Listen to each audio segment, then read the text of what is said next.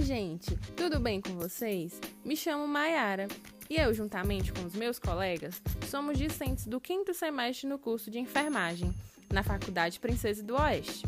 E estamos reunidos com três matérias pilares, que nos trouxeram estímulos para que pesquisássemos e, junto com vocês, aprender um pouco mais sobre os povos indígenas, sua cultura e saúde, além de dicas para aprender algumas de suas práticas medicinais, que podem nos ajudar a cuidar e fortalecer a nossa saúde em tempos pandêmicos.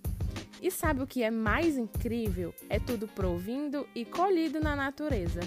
Vem com a gente, nesses cinco episódios, entender o importante papel desses povos na nossa sociedade e comunidade.